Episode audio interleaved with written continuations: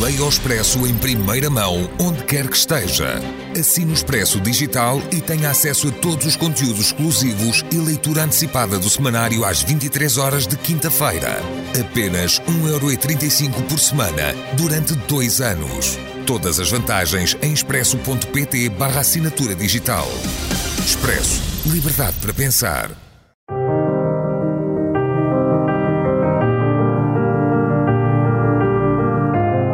Desastres naturais.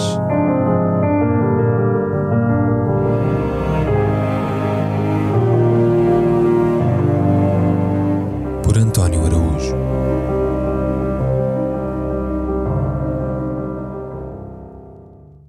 Este que ali o vedes fez ao mundo mal tremendo. À conta dele e de outros como ele, gente de responsabilidade, com palavra decisiva. Milhões estão agora sofrendo e sofrerão muito mais.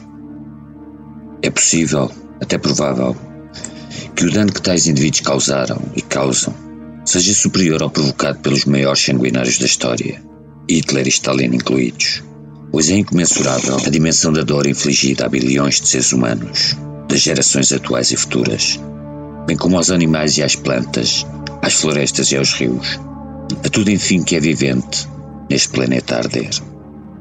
Para se ter uma ideia, no dia em que este morreu, 16 de julho passado, aos 72 anos e de causas não especificadas, mais de 100 milhões de compatriotas seus encontravam-se em estado de alerta devido aos extremos climáticos, enquanto a Europa, a China e dezenas de outros lugares do mundo sufocavam sob ondas de calor inauditas.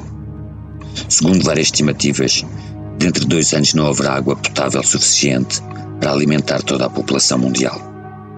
No caso de Patrick G. Michaels, pois é dele que falamos, a responsabilidade é agravada e ainda mais imperdoável por se tratar de um cientista, de alguém que emprestou a sua autoridade, académica e moral, à defesa do indefensável, fazendo, ademais, as pensas e a soldo dos grandes poluidores, que a história também julgará, se acaso por cá segurar quem venha um dia a escrevê-la.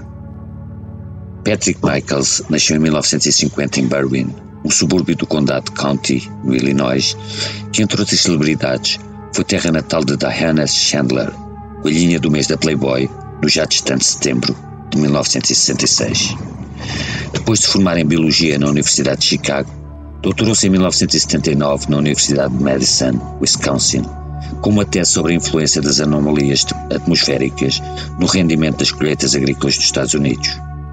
E, entre 1991 e 1992, publicou diversos artigos na imprensa a rejeitar o consenso científico sobre a destruição da camada de ozono, assinando-os em conjunto com Fred Singer, da Universidade da Virgínia, por muitos considerado o pai do negacionismo climático, que questionava a ligação entre os raios ultravioletas e os melanomas, entre os CFCs e a destruição da camada de ozono, os riscos para a saúde do fumo passivo e o aquecimento global. Em 2003, escreveu uma carta ao Financial Times dizendo não haver provas de que o planeta estava a aquecer.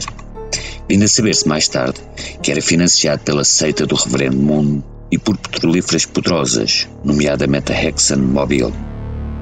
Na mesma linha, Michael se proclamava cético quanto às alterações climáticas, cuja existência não negava, questionando, isso sim, que elas viessem a ter impactos negativos para o planeta, considerando mesmo que o aquecimento global até poderia vir a ser uma coisa boa para a humanidade. Em consonância, defendeu em 2009 que o Congresso não deveria aprovar legislação a restringir as emissões de CO2, já que ela teria escasso ou nenhum efeito no combate às alterações climáticas. Opinião que difundiria em diversos órgãos noticiosos, com destaque óbvio para a Fox News. Agora a parte pior.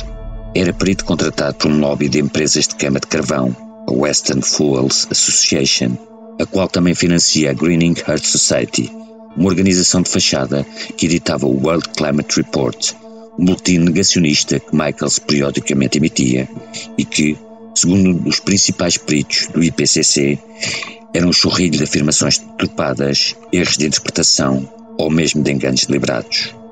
Michaels, de resto, não tinha peixe em reconhecer que 40% dos financiamentos que recebia provinham da indústria do petróleo, algo que, naturalmente, permite questionar a independência ética e isenção científica das teses que defendia.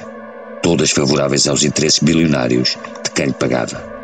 Em 2006, após ter suposto às restrições ao CO2, a que chamou Obamonismo, recebeu um donativo de 100 mil dólares de uma cooperativa de energia do Colorado e a sua empresa de consultoria, a New Hope Environmental Services, era paga pela indústria dos combustíveis fósseis.